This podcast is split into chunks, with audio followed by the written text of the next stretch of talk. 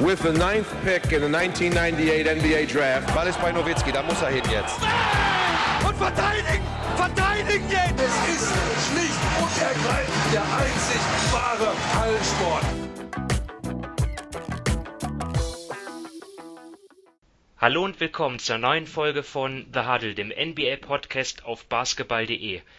Wir äh, melden uns heute an einem besonderen Tag, Freitag, der 7. August und ja, ist ein besonderer Tag, denn die NBA-Bubble, sie hält und sie ist heute einen Monat alt geworden und äh, ja, anlässlich dieses kleinen äh, Jubiläums sprechen wir uns. Wir, das sind einmal mehr Dominik Cesani. Hallo Dominik. Hallo. Und Sven Scherer. Hallo Sven. Hallo ihr beiden. Mein Name ist Simon Wisser und wie gesagt, die NBA, äh, ja, die Seeding Gangs sind im vollen Gange, etwa die Hälfte ist schon rum. Nächste, am, am ähm, ja, übernächsten Wochenende beginnen dann ja auch schon die Playoffs dann. Und ja, wir wollen heute ein bisschen über einzelne Teams natürlich äh, im Detail sprechen, aber auch allgemeine ein, an, ähm, Eindrücke von ähm, ja, dem, was sich dort auf und neben dem Feld tut äh, und natürlich auch einige wichtige Meldungen, die uns erreicht haben. Äh, ja, also zunächst mal ähm, vorweg, also bislang, glaube ich, ein, kann man sagen, relativ erfolgreicher Restart in der NBA. Die Bubble funktioniert. Es gab keinen positiven Corona-Fall jetzt in den 30 Tagen. Ähm, die Orlando Magic waren ja am 7. Juli als erstes Team angereist und ja, ähm, dazu auch, auch das, was, was, was so angekündigt worden war, was den Spielern ja auch wichtig ist, kann man auch noch was zu sagen. Die Protestaktionen, ja, die Spieler sind da ja relativ geschlossen aufgetreten, kann man sagen, ähm, mit den Black Lives Matter Shirts, die sie getragen haben während der Hymne und auch, ähm, wo sie gekniet haben. Also das war, glaube ich, schon ja, ein, ein schönes Zeichen, wenngleich es natürlich auch welche gibt, die sagen, die kritisieren, dass das ein bisschen inszeniert wirkt, aber ja, ist auch nicht einfach, glaube ich, für eine Liga, äh, das sowas anders zu handeln. Der Sport soll ja letztendlich auch im Vordergrund stehen irgendwie. Ähm, ja, auch das mit den Rückennummern finde ich ganz gut. Ähm, diese Begriffe halt, das sorgt ja auch dafür, dass das ja auch während des gesamten Spiels ähm, präsent ist. Ähm, natürlich war es so, dass die NBA dort ja Wörter auch vorgegeben hat, ähm, aber das ist ja auch verständlich. Ich meine, die Liga hat gerade erst den China-Gate hinter sich gehabt. Ähm, klar, wollen, will man dann sicher gehen, dass die Spieler dann nicht irgendwie ja, sich sonst was ausdenken und dort für Skandale sorgen. Also kann ich schon irgendwie verstehen. Also ich fand's ähm, ziemlich positiv, was das angeht. Ähm, bevor wir zum Sportlichen kommen, wie, wie seht ihr das? Sven vielleicht? Kurz einmal. Ja, also ich muss auch sagen, äh, sie nutzen ihre Chance. Sie machen das, was ich so äh, ja, mir erhofft und erwartet habe. Ich glaube, man wird äh, von, von sei, also die, es ist nicht der Job der NBA, hier eine komplette Revolution irgendwo zu starten. Genau, ja. Sondern es ist halt wichtig, man macht dauerhaft auf sich aufmerksam und ähm, was im Hintergrund auch noch läuft, es sind ja einige wirklich finanzielle Programme auf den Weg gebracht worden. Also sowohl Spieler selber, als Beispiel äh, Holiday hat sein Gehalt von 5, irgendwas Millionen äh, in Bubble für, für solche Organisationen gespendet. Die NBA hat, glaube ich, 300 Millionen über die nächsten zehn Jahre angekündigt, was gerade in, in so, äh, ja, Förderung mit reingehen soll, also Schule, College äh, in den Bereich. Und ich glaube, das ist ein ganz, ganz wichtiger Punkt. Ähm, weil Polizeigewalt und die ganze Geschichte, das ist eine Sache, wo sie dringend dran arbeiten müssen. Aber ich glaube, diese soziale Ungleichheit zu beseitigen, das darf man in der Hinsicht nicht vergessen und das wird sehr, sehr lange dauern, denn äh, ich, ich kann mich nur erinnern, meine Frau hatte einen Termin mit einem Kunden gehabt, der in den, in den USA als Rettungssanitäter gearbeitet hat, ähm, während einem Praktikum. Der gesagt, es gibt dort Regionen, und das sind leider überwiegend schwarz bewohnte, wenn von dort ein Notruf kommt, fahren wir nicht hin.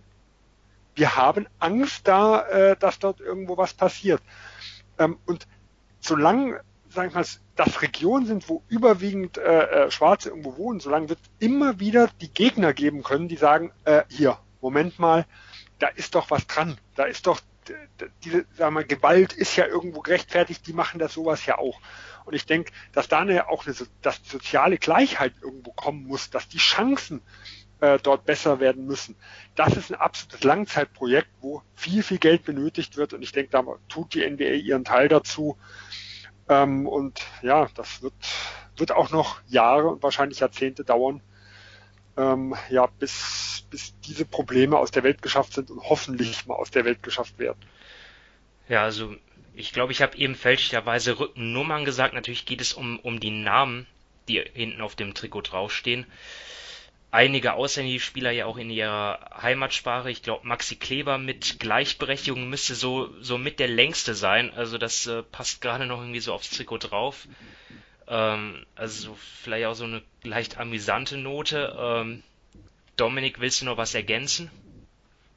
Ja, ähm, ich glaube, Sven hat eh schon das Wichtige gesagt, eben, dass die NBA, sie ist eine progressive Liga, dass sie sich ähm, erstens mal zeigt, für was sie einsteht und dass sie das dann eben auch finanziell unterstützt. Also das finde ich auch ganz wichtig. Da finde ich dann ebenso die Aktion von den Besitzern mit den 300 Millionen über die nächsten zehn Jahre sehr gut und wo du gerade das mit dem Amüsant noch angesprochen hast, da ist der bei Paul Millsap finde ich das noch ein bisschen kurios. Der hat als Wort Vote ausgewählt und hat die Nummer 4 und jetzt steht auf seinem Trikot hinten Vote for Millsap drauf. Also ja, das ist so ein, so ein netter Nebeneffekt da. So ein bisschen jeder weiß, was er oder was er will, was er sich mit dem Wort erhofft, dass er dann natürlich gerade die Nummer 4 hat ist ein bisschen witzig, aber nein. Allgemein finde ich gut, was da die Liga macht. Ähm, sie, sie, und auch die Spieler, sie zeigen ihren Standpunkt, ähm, sie unterstützen die Sache und das gefällt mir schon sehr. Gut, dann kommen wir zum Sportlichen.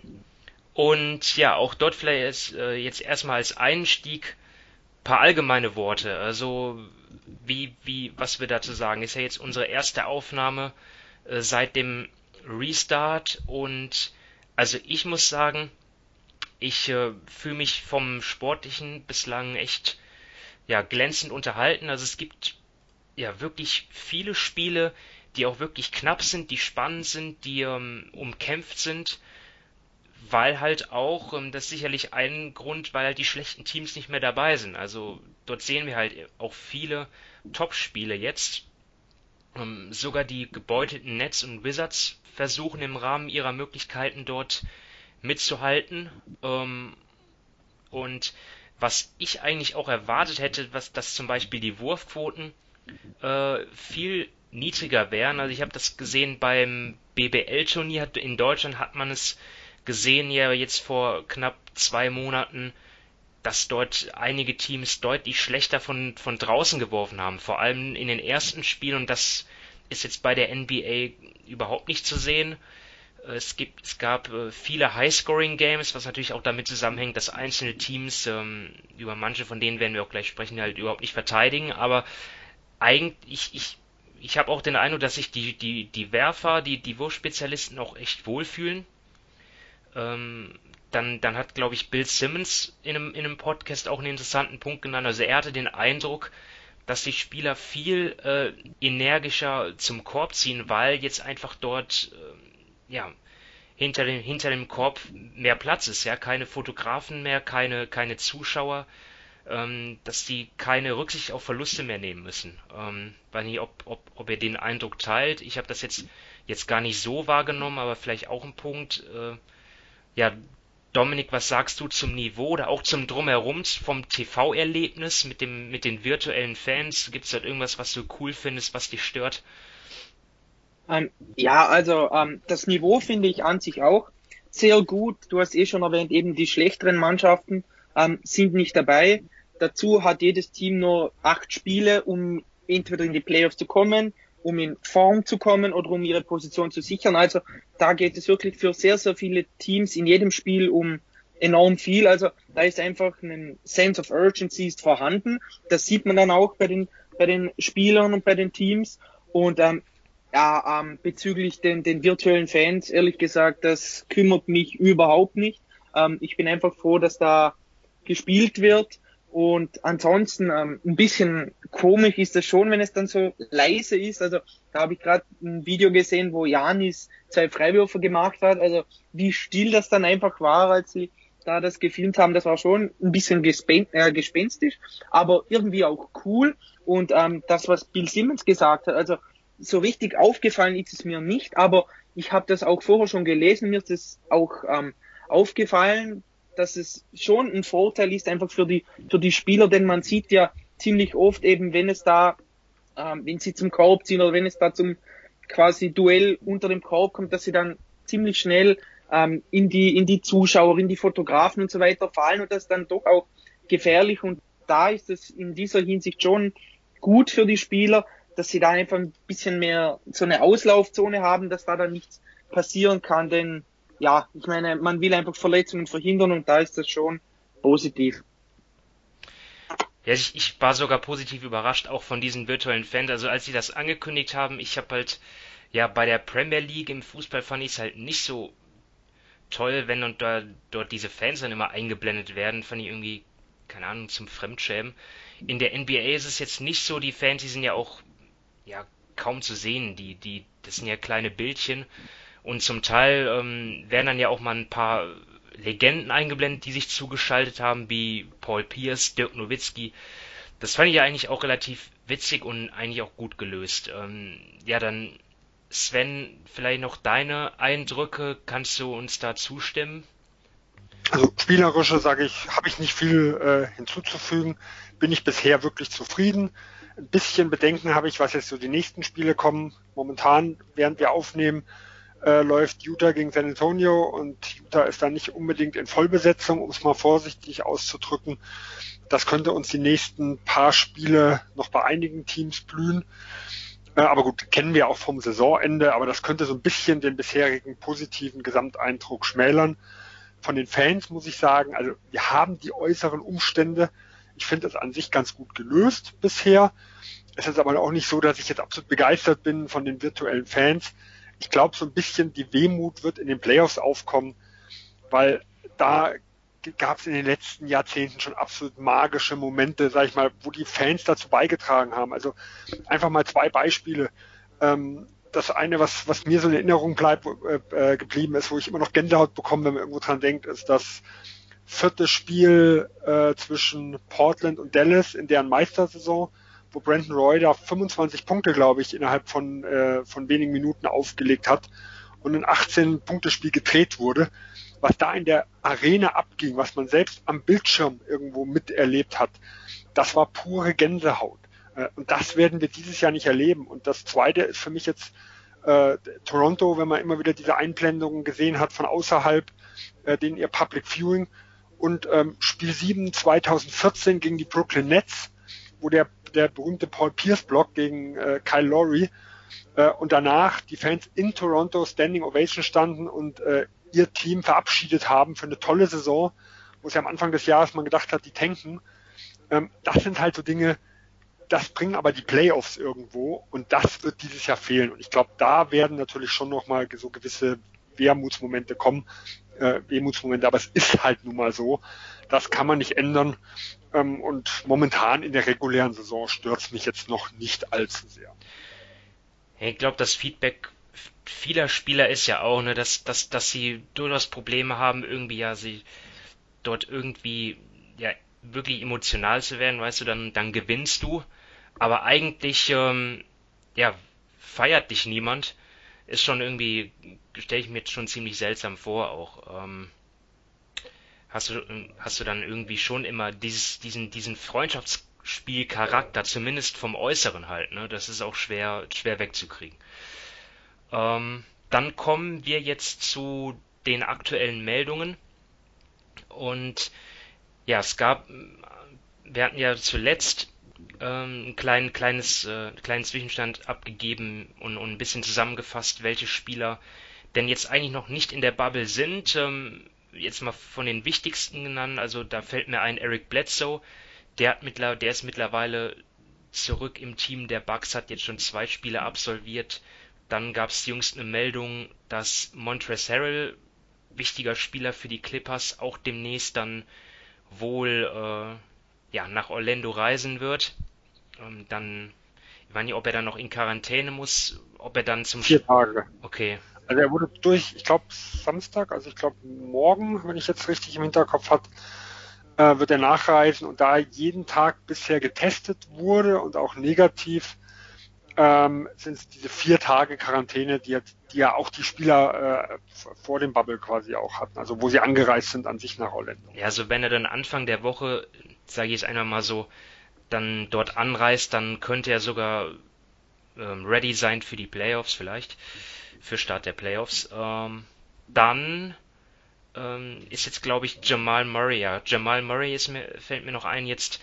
Der, ist von, der steht den Denver Nuggets noch nicht zur Verfügung wegen Oberschenkelproblemen, aber ja, ich glaube, wenn das ein Team verkraften kann, dann die Denver Nuggets, die sind ja richtig tief. Dort kann ja Monte Morris auf der 1 spielen, Nikola Jokic sogar. Ähm, ja, aber Jamal Murray wird natürlich noch wichtig werden für Denver, das ist klar. Und dann ähm, leider, leider müssen wir auch über Verletzungen reden, schwere Verletzungen. Und ähm, wir beginnen in Orlando, also nicht nur in der Bubble in Orlando, sondern auch bei den Orlando Magic, nämlich Jonathan Isaac hat es erwischt. Äh, war ja schon am 1. Januar äh, für Wochen ausgefallen mit einer Knieverletzung, hat bis zur Saisonunterbrechung gar nicht mehr gespielt, war aber dann wieder ready jetzt für den Restart und im zweiten Spiel ähm, ja, verletzt er sich noch schwerer Kreuzbandriss und das nachdem er im ersten Spiel richtig gut ausgesehen hatte, wo er 16 Punkte und 6 Rebounds gemacht hat in nur 16 Minuten. Äh, ja, das äh, ist wirklich schon ein herber Schlag für die Magic, weil er ist ja auch einer der Hoffnungsträger, nicht wahr, Dominik? Ja, definitiv. Also eine Kreuzbandverletzung ist immer sehr, sehr schlecht und gerade bei ihm, du hast ja schon erwähnt, dass er dieses Jahr nur ein bisschen mehr als die Hälfte der Spiele absolviert hat. Dazu in seiner ersten Saison hat er auch noch 27 Spiele gemacht. Also das ist schon sehr, sehr übel für ihn und gerade eben mit dem Kreuzbandriss. Also das ist jetzt keine Verletzung, die von heute auf morgen wieder gut wird, sondern die, das kann auch länger gehen. Ich meine, wir, wir kennen da alle genug Fälle, die dann nachher nicht mehr bei 100 Prozent waren. Und gerade auch, er hat ja wirklich, def, gerade defensiv ist er ein sehr, sehr guter Spieler. Er verteidigt herausragend auf mehreren Positionen und da ist es nicht nur für, für Orlando schade, sondern eben auch für ihn, denn das war jetzt das dritte Jahr. Ähm, er hätte, theoretisch hätten ihm die Magic oder können ihm immer noch schon eine vorzeitige Vertragsverlängerung dann anbieten, aber ja, das ist jetzt, wenn von den drei Saisonen quasi zwei sehr, sehr ja, kurz waren, dann ist das schon enorm schade, gerade weil er, ja, wie du sagtest, jetzt auch wieder ein gutes Spiel gleich gemacht hat zu Beginn der Bubble und einfach immer besser geworden ist. Und er ist ja wirklich sehr talentiert und er würde einiges mitbringen und von daher, ja, tut mir das schon enorm leid. Jetzt ist Orlando ja ein Team, klar, jetzt sie werden wohl die Playoffs erreichen, mit ziemlicher Sicherheit, ähm, aber äh, oder stehen sogar schon fest drin, ich weiß nicht. Aber das ist ja ein Team, was irgendwie jetzt so mittelfristig dann im Mittelfeld dann auch feststecken könnte. Sie haben viele Spieler mit, mit hochdotierten und langfristigen Verträgen ausgestattet, die jetzt nicht wirklich so in, in, in der Spitzenklasse sind, so wie ja, ähm, Terence Ross zum Beispiel, Al-Farouk Amino, Nikola Vucevic natürlich schon letzte Saison vor allem ja, All-Star gewesen, aber äh, ja, weiß auch nicht, ob, ob er jetzt noch viel Potenzial hat und so. Isaac ist eigentlich der Spieler, neben Fulz, wo man jetzt sagen würde, ja, der hat das Upside, um, um Orlando auf die nächste Stufe zu hieven, aber das wird jetzt erstmal nicht. Bin ich da zu pessimistisch, Sven? Nee, also es ist auf jeden Fall eine Tragödie, was das angeht. Ähm, man muss dazu sagen, also in jetzt für die nächsten Wochen äh, ist der Einfluss relativ gering. Orlando ist noch nicht sicher drin, aber Orlando wird reinkommen. Und egal, äh, ob sie Siebter oder Achter werden und gegen Milwaukee oder Toronto ran müssen, wir können davon ausgehen, mit oder ohne ihm ist Schluss nach Runde eins. Das heißt, jetzt die kurzfristige äh, Auswirkung ist relativ gering. Aber wie gesagt, er ist für mich der große Hoffnungsträger. Zu, auf jeden Fall wissen wir, was er defensiv kann. Offensiv ist er noch sehr, sehr roh. Äh, und man muss natürlich Angst haben, dass jetzt die Weiterentwicklung auch irgendwo stagniert. Und man darf natürlich nicht vergessen, ähm, also ich, ich könnte mir gut vorstellen, er wird jetzt das komplette nächste Jahr, wie auch immer es aussieht, wenn es sagen wir mal halbwegs äh, so bis äh, Juni, Juli irgendwo läuft, wie eine normale NBA-Saison, äh, nicht spielen, weil wir sehen es ja zum Beispiel bei Clay Thompson, der hat auch ein komplettes Jahr danach irgendwo ausgesetzt. Äh, und für Orlando sind das schon wichtige Monate, was die Evolution der Spiele irgendwo angeht. Weil Isaac, wie gesagt, muss nächstes Jahr verlängert, also jetzt oder nächstes Jahr verlängert werden. Fultz selber Draft-Jahrgang. Also auch hier muss man gucken, wie passen die zusammen. Da haben wir auch nicht so viele Spiele mit denen gesehen. Und Aaron Gordon wird 2022 äh, Free Agent. Das heißt, es ist eigentlich im nächsten Sommer die letzte Chance, nochmal ja, was Vernünftiges irgendwo zu bekommen. So kurz so vor der Deadline für die letzten Monate ist das meistens relativ schwierig. Ähm, und gerade dieses Duo, äh, ja, ist ja auch ein bisschen fraglich, wie das funktioniert. Äh, also es sind ja eigentlich die vielleicht drei wichtigsten Spieler der Magic, äh, werden in den nächsten zwei Jahren vertragsfrei.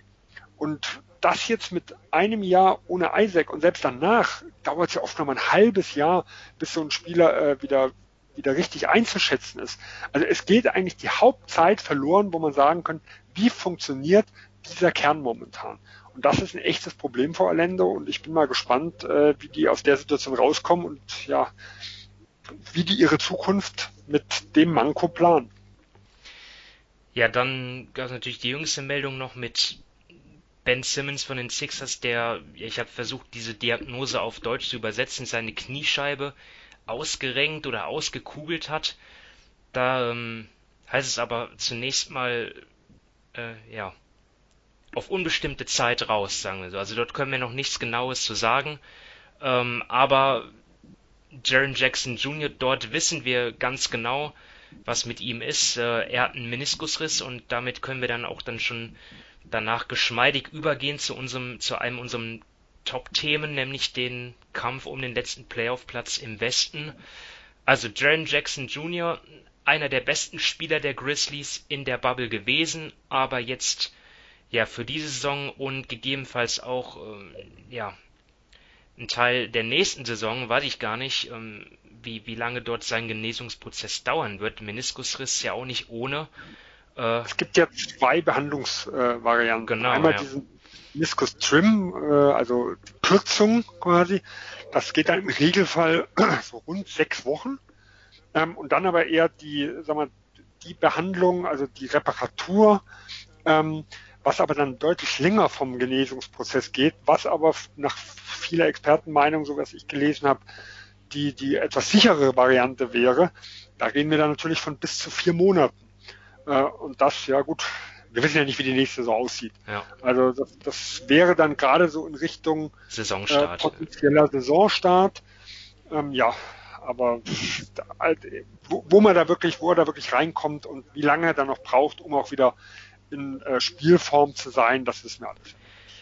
Aber das sind so die zwei Varianten. Ja, ja, es macht jetzt keinen Sinn, darüber zu spekulieren. Wir, wir können halt nur die, die kurzfristigen Auswirkungen halt ähm, prognostizieren.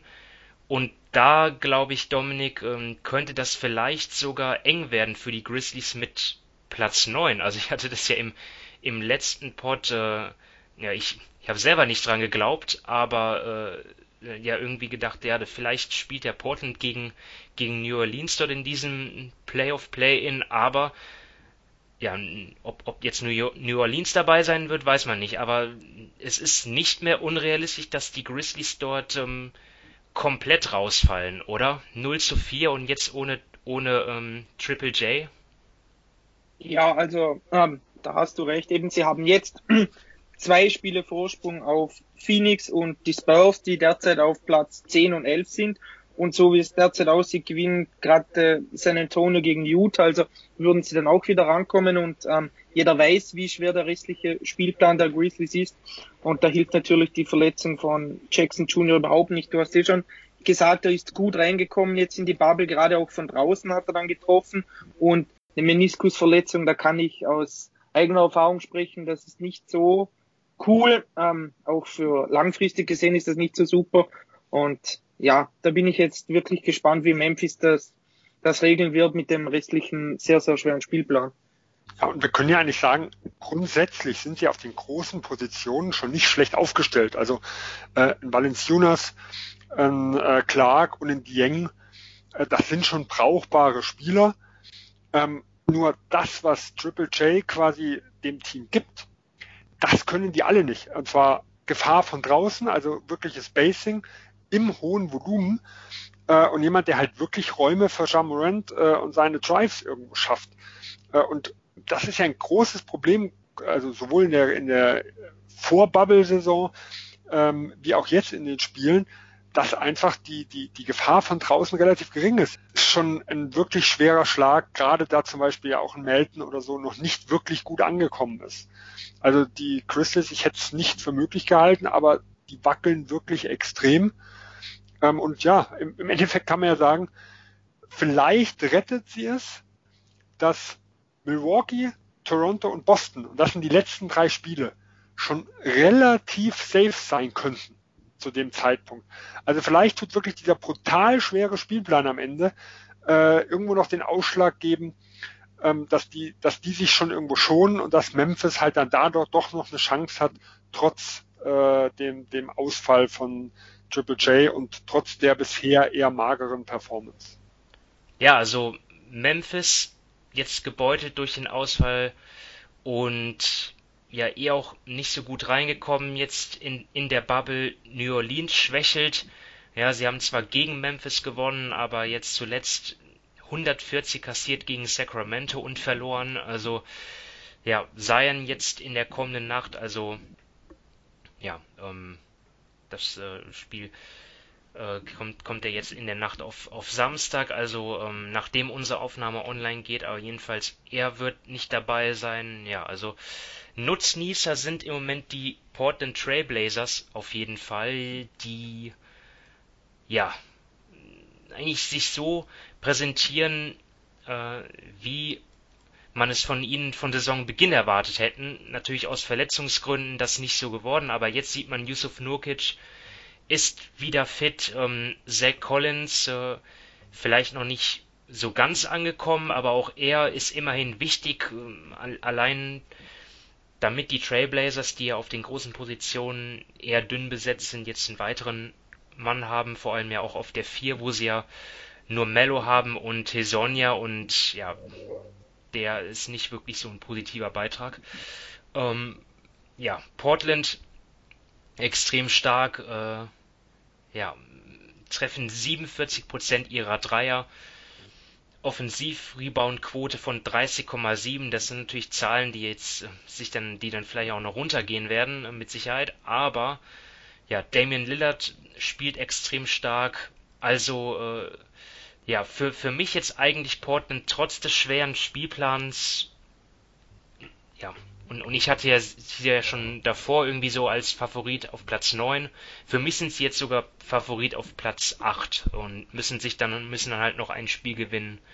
Dominik, wie beurteilst du die bisherige Leistung von Portland?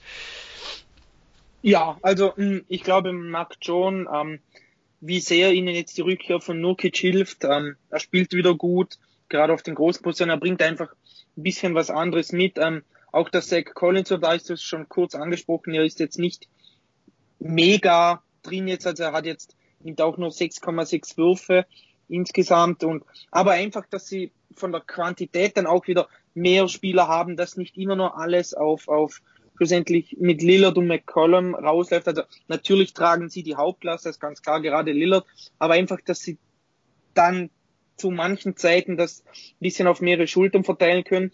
Es hilft natürlich dann auch, dass Lillard wieder so, so gut spielt, gerade im letzten Spiel gegen Denver mit, mit 45 Punkten und 12 Assists. Und ich glaube einfach gerade der Sieg zum Start gegen Memphis, als sie in der Overtime gewonnen haben, ähm, mit 140 zu 135 war enorm wichtig, eben weil sie dadurch einen Sieg bekommen haben. Memphis eine Niederlage, also das hat einfach das Ganze nochmal enger zusammengerückt.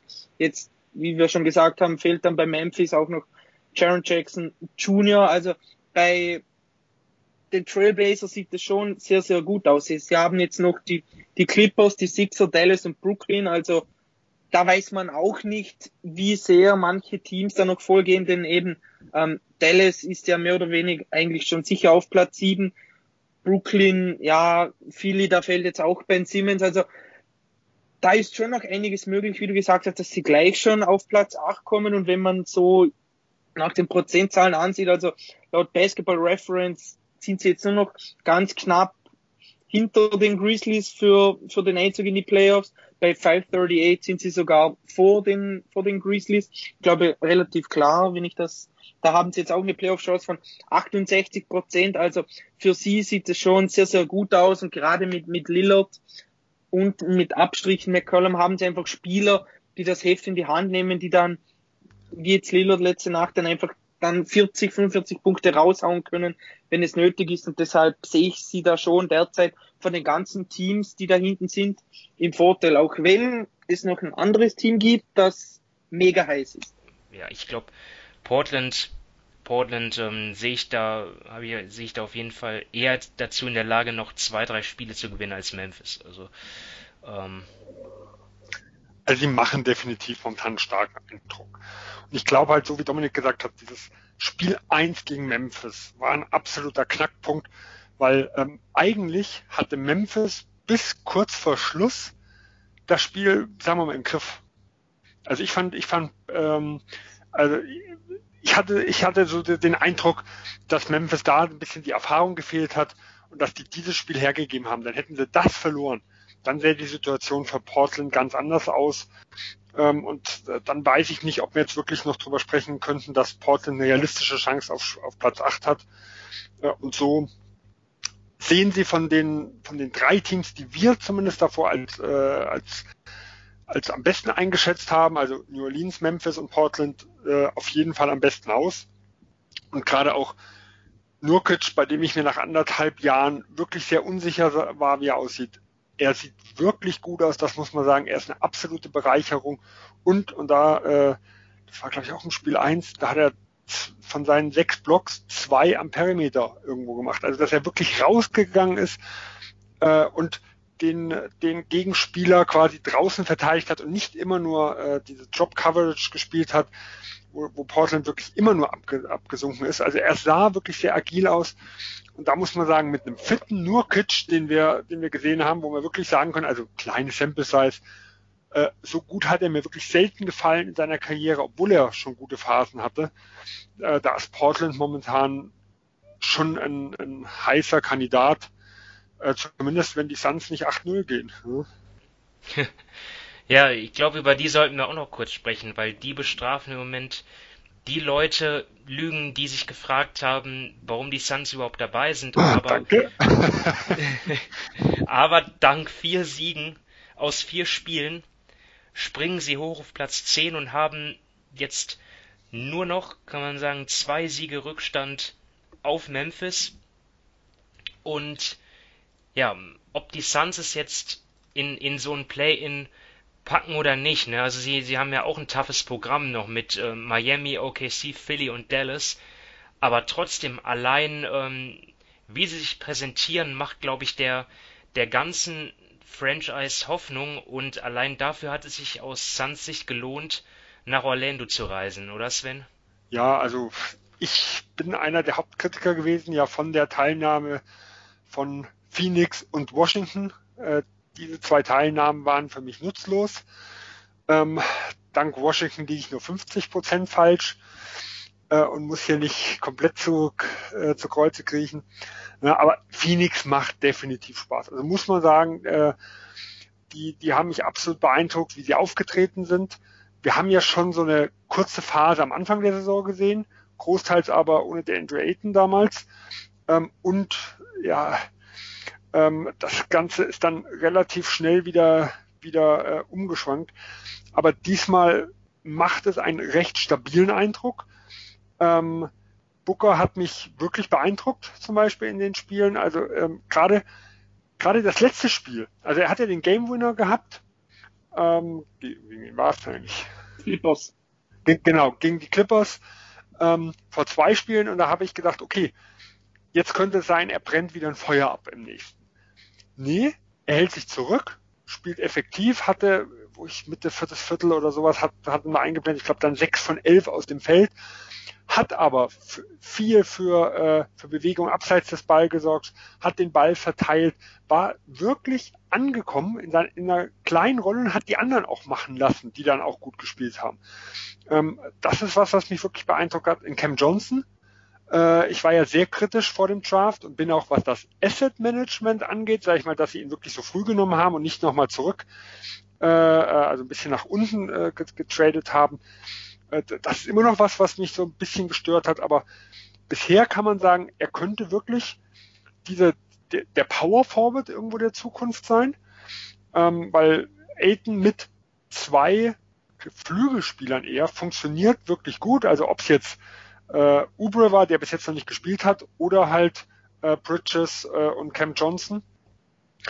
Ähm, und mit, mit, dem, was er immer abliefert, er hat ja extrem an Kraft zugelegt, könnte er wirklich äh, einer sein, der so der, ja, der Nebenmann von Aiden irgendwo werden sollte. Ähm, ja, und auch zum Beispiel in, in Cameron Payne, der eigentlich schon so ein bisschen die Lachnummer der Liga war und abgeschrieben wurde und wo die Suns äh, viel Spott ernten mussten, als sie ihn nochmal verpflichtet hatten. Äh, der springt jetzt momentan ein und, fü und füllt diese große Lücke des Backup Point Guards wirklich solide. Also muss man sagen. Und die Suns waren ja eigentlich immer eher das Team, die Leute gehen und werden besser. Ähm, und äh, momentan muss man sagen, ja, da, da, da ist ein, zumindest in den, in den letzten Tagen, also sie haben immer noch eine winzige Sample Size, die machen einen stabilen Eindruck da ist ein Gerüst da, da ist ein System da, was man über einige andere Teams, die noch um Platz 8 kämpfen oder kämpfen wollten, so nicht sagen konnte. Ja, Dominik, wie schätzt du die Chancen ein von Phoenix? Jetzt, ähm, dass es mehr als acht Spiele werden? Ja, ich meine, also sie spielen super. Da, dagegen kann man nicht sagen, sie stehen jetzt eben bei 4-0, aber insgesamt, also ja, ich glaube, sie müssen wirklich alle acht Spiele einfach gewinnen. Sie haben jetzt das nächste Spiel ist gegen Miami, dann gegen OKC, Philadelphia und am Schluss Dallas. Also ich glaube, sie müssten schon 8-0 gehen, um da irgendwie reinzukommen und so gut sie spielen. Also Sven hat eh eigentlich alles gesagt. Booker macht das super, nicht nur als Scorer, sondern eben auch eben wie im letzten Spiel mit 10 Assists, er, er tritt da gut auf, dann die Rollenspieler eben, wenn du halt einen Cameron Payne hast, der da von der Bank 50 Prozent Dreier wirft und da gute 11,5 Punkte auflegt, das ist einfach klasse, das hilft so einem Team weiter. Also sie begeistern, sie belehren mich auch eines Besseren, denn ich war da auch ein bisschen kritisch, warum so viele Teams da eingeladen werden in die Bubble. Sie machen das toll, aber insgesamt, ja, glaube ich wirklich, dass sie 8-0 gehen müssten, um, um da reinzukommen und ich kann mir das nicht so ganz vorstellen. Also im Normalfall verlieren sie mindestens noch ein Spiel, keine Ahnung, ob es dann, ja, wie irgendwie blöd ein Spiel verlieren geht immer, gerade wenn da so viele gute Teams in der Bubble sind. Also ich würde, ich würde es ihnen gönnen, wenn sie es schaffen, aber darauf setzen würde ich nicht. Also gegen Dallas haben sie ja schon mal gewonnen und das ist ein gutes Stichwort, denn auch über die Mavs wollen wir jetzt reden, weil, ja, eine Konstante ist, sie sind weiterhin, tun sich weiterhin schwer ähm, in engen Partien. Sie haben jetzt, glaube ich, in der gesamten Saison zwölf Spiele verloren, die mit weniger als drei Punkten Unterschied ausgingen und ja, ihre historisch gute Offense stürzt in der Crunch-Time ins Bodenlose ab. Ja, und ähm, Sven, du hast das Thema auch auf die Liste gesetzt bei uns. Ähm, was möchtest du denn zu dem Thema loswerden? Ja, also äh, erstmal also zu, zum Thema, warum Klatschstatistiken immer ein bisschen kritisch sind. Mal eine Frage an euch. Wen haltet, also wen würdet ihr in engen Spielen lieber haben? Kevin Durant oder Barnes und Bogut? Also Harrison Barnes. Ja, ich meine, wenn du das so fragst, dann, also vom Gefühl her lieber Durant, aber wenn du das die Frage so stellst, dann sieht er sich irgendwie Barnes und Bogut besser als Durant in dieser Klatschzeit. Ja, also ich habe das mit Absicht mal so gesagt und zwar äh, nur mal ein, ein Beispiel, was die Sample Size irgendwo zeigt und was, was halt zeigt die Aussagekraft grundsätzlich. Die Golden State Warriors der Saison 2015, 2016 haben in, also laut NBA.com, äh, Klatschspielen 30 Siege bei vier Niederlagen eingefahren mit einem Net-Rating von plus 34,1, was mit ganz klarem Abstand Platz 1 war. Ähm, Bogut und Barnes wurden ausgetauscht gegen Kevin Durant. Die Werte waren immer noch solide. 16 Siege, 9 Niederlagen plus 7,4 Net Rating, Platz 10. Ich glaube, ähm, es gibt kaum jemanden, der behaupten würde, die Golden State Warriors des Jahres 2017 mit der Neuverpflichtung sind in engen Spielen äh, äh, schlechter wie die der Golden State Warriors 2016 und das zeigt ja auch äh, nachher später in den Playoffs äh, und in den Finals, wie dominant dieses Team aufgetreten ist, während das Team vorher ja schon etwas wackeliger war, nicht nur in den Finals, sondern auch schon in den Conference Finals. Ähm, das einfach nur mal als Beispiel zu sagen, Klatschstatistiken von Jahr zu Jahr sind sowas von unterschiedlich und oft hat es was mit zu tun. Und das sind auch die Warriors 2015, 16 gewesen. Wie man in dem Jahr an sich auftritt. Und die waren da mit absolut breiter Brust, haben, haben gerade am Anfang der Saison in diesen 7, 28 Siegesserien oder was sie hatten, äh, ganz, ganz viel enge Spiele gewonnen und sind dementsprechend mit hohem Selbstbewusstsein reingegangen. Ähm, das sehe ich so bei Dallas nicht. Also da, äh, da hat man so das Gefühl, dass wenn man, wenn man, wenn man sich das anguckt, wie die am Schluss auftreten, die haben keinen Plan, was sie machen sollen, um es mal ganz vorsichtig zu sagen. Also ich habe mir einfach nur mal von Luka Doncic angeguckt, seine Würfe in Klatschspielen in der letzten Minute. Ähm, er hat vier Würfe getroffen und diese vier waren alle aus dem Zweierbereich und dort hatte er nur fünf Versuche in der gesamten Saison. Äh, was, ich, was ich nicht mit drin hatte, war jetzt das Clipperspiel. Ich glaube aber, da gab es gar keine Klatsch, äh, Klatsch-Time in der letzten Minute, weil als ich das geguckt hatte, war das Clipperspiel noch nicht drin. Ähm, und alle zwölf Dreier, die er genommen hat, die sind vergeben worden und ich habe es mir auch alle nochmal einzeln angeguckt. Viele davon waren halt extrem schwer. Das heißt, es wurde viel Stepback, Pull-up, ähm, auch teilweise weit hinter der Dreierlinie. Ähm, Dallas ist da halt wirklich so, also die treten da nicht souverän auf und ich glaube, man hat schon gesehen, Luka Doncic kann das an sich besser. Deswegen bin ich jetzt, ist es jetzt nicht so, dass ich absolut negativ bin. Ähm, das heißt aber nicht, dass ich nicht große Probleme sehe, die einfach nochmal abgeschafft gehören. Denn ich glaube, was man halt sieht, Dallas profitiert über die gesamte Saison relativ viel von der Bank die Bank in Klatschsituationen ist relativ uninteressant. Da geht es ja mehr drum, okay, äh, die Tiefe über das Spiel, dass man keine Löcher irgendwo hat. Das heißt, ein großer Vorteil der Mavs äh, fällt weg. Sie sind natürlich an, sie haben ähm, ja keine Two-Way-Player, um mal so zu sagen. Und auch hier, erstes Spiel, was sie gemacht haben, Trey Burke, läuft absolut heiß. Den kannst du aber in solchen Situationen eigentlich nicht bringen weil er defensiv eine Katastrophe ist. Also kannst du maximal bringen, wenn du Auszeiten hast, die du nachher nehmen kannst, um wieder durchzuwechseln. Aber das geht ja auch nur, wenn, äh, wenn du selber im Ballbesitz bist. Die anderen können ja einfach weiterspielen. Also die, die Spieler, die teilweise offensiv äh, am besten geeignet wären in Klatschsituationen, kannst du auf der anderen Seite defensiv kaum bringen. Äh, und ich sag mal, so geht's weiter. Dallas hat halt einfach grundsätzlich noch gewisse strukturelle Probleme in ihrem Spiel. In der Klatschsaison zeigt es sich immens. Ich glaube aber nicht, dass sie das jetzt, äh, dass ich das jetzt als Grundproblem der nächsten Jahre irgendwo ansehen würde. Man muss dem am Kader grundsätzlich was ändern, nicht nur äh, in den engen Momenten. Ich weiß nicht, äh, wie ihr das sonst seht.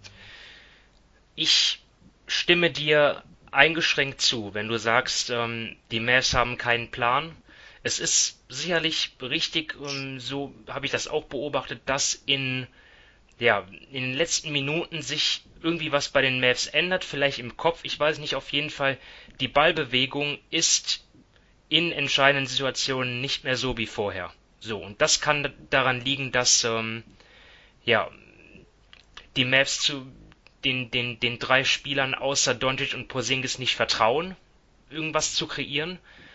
Ähm, aber ich kann noch nicht mal behaupten, dass das nicht funktionieren würde, so mit Doncic jetzt mach mal, weil sowohl gegen Houston wo sie ja eine Führung ähm, ja dann in den letzten 40 Sekunden dann ja sieben Punkte Führung dann dann ähm, hergegeben haben oder auch gegen Phoenix, wo sie ja selber aufholen mussten, da ist ja Doncic zu, zu vielen Punkten gekommen durch Drives und so. Ne? Also dort, dort war er ja trotzdem nicht, nicht, nicht, oft nicht zu stoppen. Ähm, es sind halt einfach extreme Fehler dort passiert, wie ähm, zum, zum Beispiel, wie sie Offensivrebounds zugelassen haben. Ja, gegen Houston natürlich das Ding dann dort, ähm, wo Kleber dort dann Covington entwischen lässt, der dann den Tip-In macht. Oder gegen Phoenix, auch da kann ich mich an eine Szene erinnern, wo Doncic sich beim, beim Defensivrebound total verschätzt, also den Ball, den muss er fangen. Ähm, Phoenix holt das Ding, der Ball wird rausgepasst zu Booker, der wird beim Dreier gefault und macht drei Pfeife. Das sind einfache Fehler, ohne die ähm, die Mavs auch diese Spiele gewonnen hätten. Ähm, dann schmerzt natürlich der, der Brunson-Ausfall, ja, weil er ja nicht nur jemand ist, der irgendwie Ballhandling ein bisschen bringt, sondern er trifft auch in dieser Saison den, den Dreier aus dem Catch and Shoot exzellent. So, und das fehlt den Mavs. Dwight Powell natürlich als Pick-and-Roll-Partner und das ist dann auch ein bisschen zu viel. Also ich sehe da jetzt langfristig sehe ich auch überhaupt gar keine Probleme. Ähm, es ist halt auch die Defense, sie generieren zu wenige Stops in entscheidenden Phasen. So. Und Gut, die Defense ist ja grundsätzlich bei Dallas schon ein Problem. Ja, und in, den, Aber wie gesagt, in der da kann man halt nicht auch. auf die Klatsch äh, schieben. Ja. Und ja, Sacramento war dann ja nochmal so ein Sonderfall. Da haben sie ja dann das enge Spiel dann gewonnen, obwohl sie ja furchtbar geworfen haben. Also Doncic hatte ja äh, 34 Punkte, 20 Rebounds, 12 Assists. Er hätte 20 Assists haben müssen. So viele offene Dreier haben seine Teamkollegen da verballert. Seth Curry hat da auch noch gefehlt. Ähm, ja. Und dann hatten sie le letztendlich gar keinen konstanten Schützen mehr in dem Spiel gehabt und dann ja auch standen ja bis kurz vor Schluss irgendwie habe ich gesehen, dann dort den irgendwie bei 17 Prozent. Also das war ja katastrophal. Ähm, ja, also die Mavs, sie sind einfach noch kein Top-Team.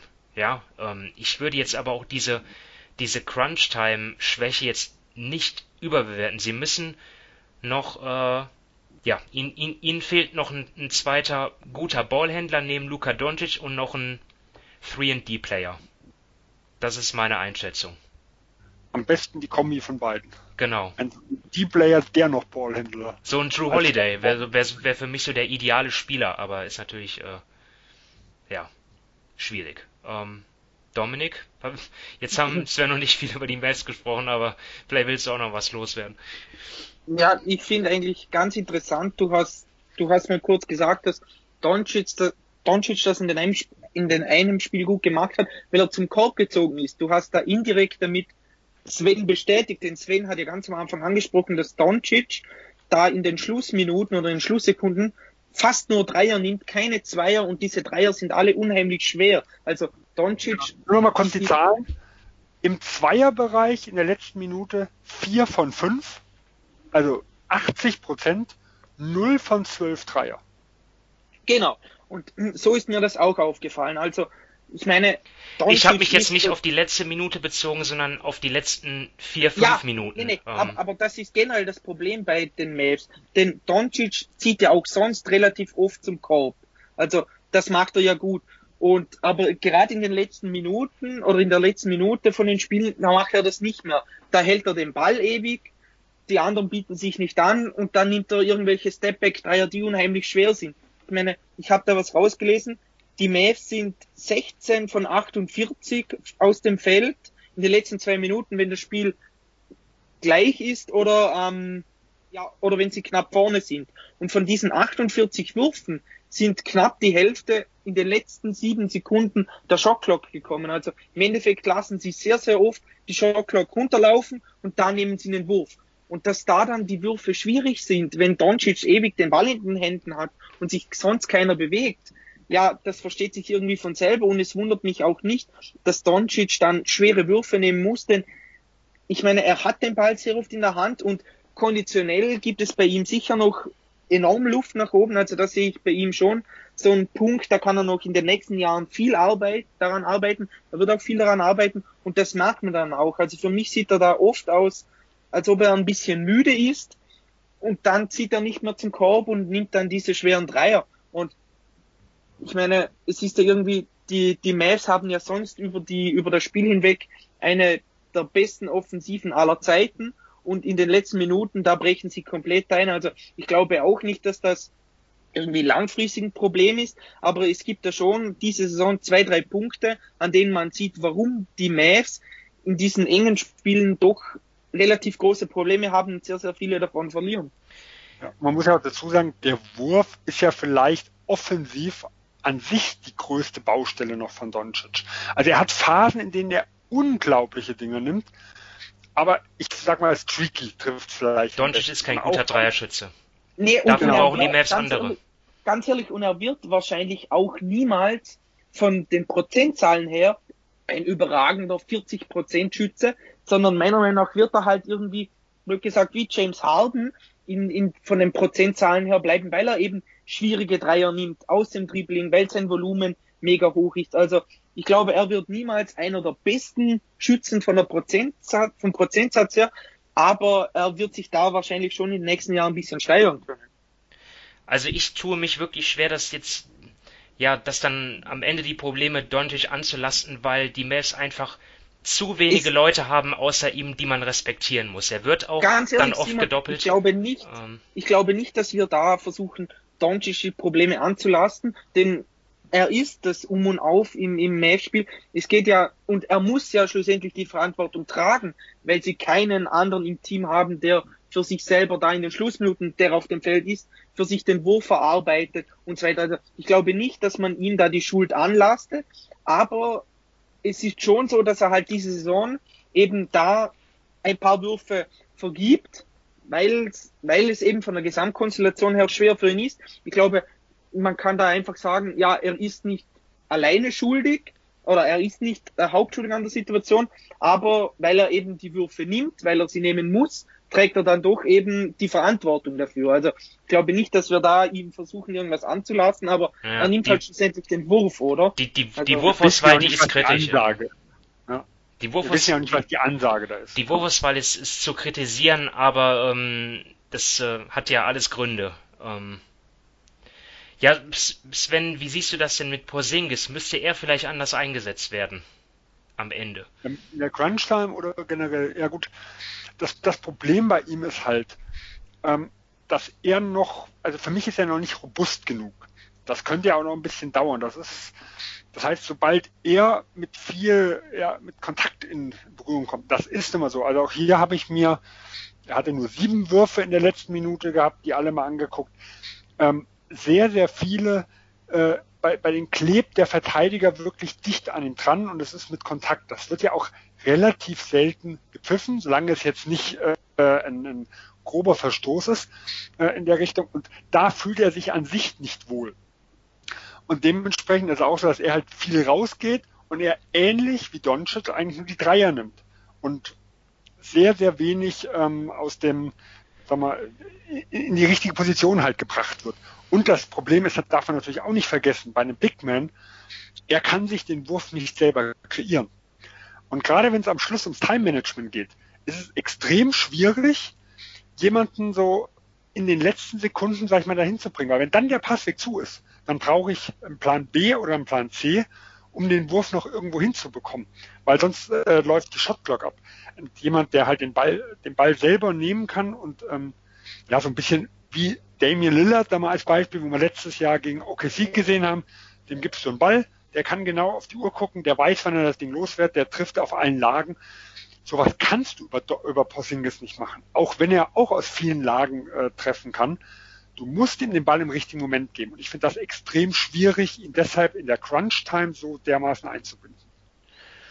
Also generell finde ich halt die, jetzt nicht mal nur auf die Crunch-Time bezogen, ich finde halt Dallas enttäuscht mich halt ein bisschen schon. Ähm, gut, die Niederlage gegen Phoenix sieht jetzt nicht mehr so schlecht aus wie zu dem Zeitpunkt. Ja, wir, wir sehen ja jetzt, dass die Suns auch andere Teams schlagen können, äh, aber auch gegen Sacramento, dass, dass das Spiel überhaupt in die Overtime ging. Also ich habe ja schon gesagt, sie haben selber schlecht getroffen. Dann hatten sie auch noch Glück, dass bei Sacramento zum Beispiel Bogdanovic einen, einen, einen Off-Day hatte, ja 1 von 15 geworfen, im nächsten Spiel dann gegen, ja, gegen New Orleans halb 35 aufgelegt. Dann haben sie auch ein bisschen Glück gehabt. Also das ist nicht so überzeugend von Dallas und sie hatten ja sich mit Sicherheit vorgenommen, äh, sich, was das Seeding angeht, zu verbessern und dort, das, das müssen sie abhaken jetzt. Ähm, ja, aber ein bisschen Unglück. Also laufen ein paar Possessions anders, dann schlagen sie Houston, dann schlagen sie Phoenix und ähm, sind jetzt dran an Platz 6, aber ja, so Das können viele Teams von sich sagen. Hm. Ein paar Possession anders. Ja. Ja, bei Dallas macht es halt die Menge, ne? Es sind ja jetzt, es waren ja, es waren ja alles knappe Spiele, sogar jetzt gegen die Clippers, was dann am Ende natürlich deutlich aussah, das, das war ja auch unentschieden bis, keine Ahnung, sechs Minuten vor Schluss. Also, ja, da fehlt halt am Ende das Quäntchen. Ähm, haben wir jetzt noch, äh, noch was zu Dallas? Glaub nicht, ne? War jetzt nee. auch lang genug. Äh, dann haben wir noch einen Punkt offen von einem Spieler, der auch richtig heiß ist, nämlich TJ Warren. Den äh, ja, über, so, über ihn redet man selten, aber jetzt in der Bubble, das scheint, das scheint sein Moment zu sein. Gegen ähm, die Philadelphia 76ers legt er 53 auf ähm, und danach, oh, das habe ich mir nicht notiert, helft mir weiter. Er hat noch, glaube ich, 34 gemacht im nächsten Spiel. Ja, er hat, lass mich schon schauen, er hat in der Bubble bisher gemacht ähm, zuerst 53, dann 34, dann 32 und jetzt hat er im letzten Spiel gegen die Suns hat er 16 gemacht. Also er hatte drei Spiele mit über 30. Ja, katastrophal. Ja, wir können auch Michael Bridges mal loben. Der hat eine sehr, sehr gute Performance gegen ihn abgeliefert. Ja. Ja, ich meine, ist schon dann, ist schon rapide dann runtergegangen. Ja, da hat Bridges dann wirklich super gemacht, weil vorher hat er ja, hat er geworfen, was hat er geworfen? Vor 69, ja, 54, 77 und jetzt im letzten Spiel 35 Prozent. Also schon schon. Nach den ersten drei Spielen hat er 65,3 aus dem Feld, 60,9 Dreier bei insgesamt also Field Goals 24 Versuchen. Ja, ganz normal. Also war, da war er schon mal äh, Bubble MVP würdig ja, sorgt natürlich dann auch für Spott im Moment dann gegen Phoenix gerichtet, ja, nach Indiana getradet worden für Cash Considerations, äh, ja, aber. Und ein zweit, also Phoenix hat ein Zweitrundpick, haben draufgezahlt, den 32. Ja, ja. zusätzlich abgegeben. Ja. Also ein wertvoll Zweitrundenpick. Ja, aber gut. aber wie Suns-Fans ja immer äh, verteidigen, äh, der Move, äh, ja, hatte ja einen Sinn, ne? Man, äh, braucht ja das Geld für Ricky Rubio. Also, ähm, ja, also ich will mal so sagen, aus, der, aus dem Move damals, in Warren ohne was draufzulegen, abzugeben, hätte ich mir auch überlegt. Also muss ich ganz klar sagen, mir hat er zwar relativ gut äh, gefallen in, im letzten Jahr, weil sein, sein Dreier halt irgendwo kam. Ein großes Problem war, er war halt viel verletzt in Phoenix, das darf man nicht vergessen. Dafür war mit den 12,5 Millionen schon nicht wenig bezahlt und defensiv fand ich ihn relativ schwach. Und das hat sich in Indiana geändert. Ob sich das in Phoenix geändert hätte. Klar, wir können jetzt sehen mit, mit, der, mit der jetzigen Saison, vielleicht wäre es so gewesen. Äh, aber Indiana ist natürlich absolut vorbildlich äh, was es geht, um Spieler, die vorher, äh, sagen wir mal, weniger erfolgreich waren, wieder aufzubauen. Also da ist ja nicht nur TJ Warren, äh, sondern da kann man über Oladipo, Justin Holiday, äh, der eigentlich als Flop, sagen wir, irgendwo Geld, auch Sabonis, der sich komplett anders entwickelt hat äh, und nicht nur als Spot-Up-Schütze wie in OKC äh, eingesetzt wurde. Ähm, also Indiana macht wirklich einen tollen Job, was so die Entwicklung der Leute angeht. Oder Bogdanovic in Washington äh, war ja eher so der Dreierschütze, den man ansonsten nicht gebrauchen kann. Und jetzt in Utah ist er einer der wichtigsten Leute, der irgendwo fehlt. Also da hat, hat Indiana wirklich eine tolle Arbeit geleistet. Wir können nicht davon ausgehen, dass äh, TJ Warren der gleiche in Phoenix gewesen wäre, wie er jetzt in Indiana ist. Das, da würde man dem der Entwicklungsabteilung oder dem gesamten, äh, gesamten Struktur, die in Indiana herrscht, einfach Unrecht tun, weil dann würde man sie ja irgendwo ein bisschen auch, äh, ja, quasi abstrafen und wir machen wirklich einen tollen Job. Ne? Und auch TJ Warren, das muss man sagen, also äh, mich, ich habe mir auch seine, äh, seine, seine Ballbesitzer nochmal angeguckt und seine Abschlüsse. Er hat mich so, also nicht eins zu eins Vergleich, also nicht, dass er mich jetzt falsch versteht, in gewisser Weise an Kawhi Leonard erinnert. Ähm, es war nicht nur der heiße Dreier, den er irgendwo hatte, dass da alles von draußen fiel. Das war natürlich ein wichtiger Bestandteil. Ähm, viel aus der Midrange mit Kontakt, also vorher richtig in die Zone, Kontakt zum Mitspieler gesucht, der ist abgeprallt, ähm, Pull-up-Dreier hochgegangen. Ähm, auch End-Ones hat er einige gehabt, teilweise aus Defensive Plays, wo er dann einfache Transition-Punkte gehabt hat. Ich sage nicht, dass er auch nur annähernd wie Leonard wird. Also das, das will ich damit nicht sagen. Aber so vom, vom gesamten Offensivstil hat er mich in den ersten Spielen doch schon etwas äh, an Leonard erinnert. Ähm, ja, er hat auf ähnliche Weise, sag ich mal, Punkte gezogen. Äh, mit einer Ausnahme vielleicht, also frei an die Freiwurflinie halt kaum gekommen. Ne? Aber das war schon wirklich beeindruckend, was er da gezeigt hat und auch sehr, sehr vielseitig. Teilweise äh, Offball als Cutter wurde er hervorragend eingesetzt. Ähm, oft stand er erstmal in der Ecke äh, als, als so Dreierschütze und ist dann an der Grundlinie langgezogen. Da war Philadelphia mehrmals absolut überfordert mit ihrer Verteidigung äh, und nach und nach dann wirklich als ja, klassische erste Option wie er war. Also dass, dass er den Ball auch nach vorne getragen hat, obwohl er ja nicht, gerade weil Brockton ja draußen war, obwohl er eigentlich kein klassischer Point Guard ist äh, und die Offense von ihm ausgegangen ist. Also ich bin wirklich gespannt, wie er sich jetzt weiterentwickelt, ob er zumindest ja zu einem wirklich wichtigen Two-Way-Spieler werden kann, der vielleicht so, ja, zweit, drittbester Spieler der, der Pacers, vielleicht im besten Fall ähm, sogar 1B-Variante äh, auf Dauer auf Dauer sich entwickeln kann, weil dann ist er ein wirklich wertwertvoller äh, Spieler und dann auch mit einem sehr, sehr guten Vertrag, was halt wie gesagt letzte Saison noch nicht so war. Ja, die Spiele der Pacers jetzt Lakers, Heat, Rockets, Heat, dort geht es auch dann noch um Platz 4 bis 6 dann im Osten, eben ja, im Dreikampf mit Miami und Philadelphia. Ähm, ja, ähm, damit wären wir dann am Ende angelangt oder möchtest du noch ein Abschlusswort hinzufügen, Dominik? nee, Sätze. ich glaube, nee, ja, ich glaube, heute haben wir eh einiges besprochen, also außerhalb des Pakets, die Spieler, die Teams und ja, ich glaube, wenn Warren so weitermacht, also dann straft er mich noch Lügen, denn ich habe, glaube ich, im ersten Pod oder sowas gesagt, dass von den drei Teams, die Heat, die 76ers und die Pacers, dass da die Pacers ziemlich sicher auf Platz 6 landen werden. Und wenn jetzt der da so weitermacht, dann ja, muss ich mich da vielleicht dann irgendwann dafür entschuldigen. Ja, das werden wir sehen. Ähm, wenn wir uns das nächste Mal wieder hören, dann geht's wahrscheinlich, dann stehen die Playoffs wahrscheinlich unmittelbar bevor. Ähm, werden wir dann auch mal ein bisschen auf die Serien schauen. Äh, ich hoffe, dass ihr uns dann wieder zuhört. Ähm, fürs Erste sage ich danke fürs Zuhören in dieser Folge. Ähm, danke auch an Sven und Dominik ähm, für eure Zeit. Und damit wünsche ich allen, oder wünschen wir allen, euch allen ein schönes Wochenende. Bis demnächst. Macht's gut. Tschüss. Ciao. Tschüss.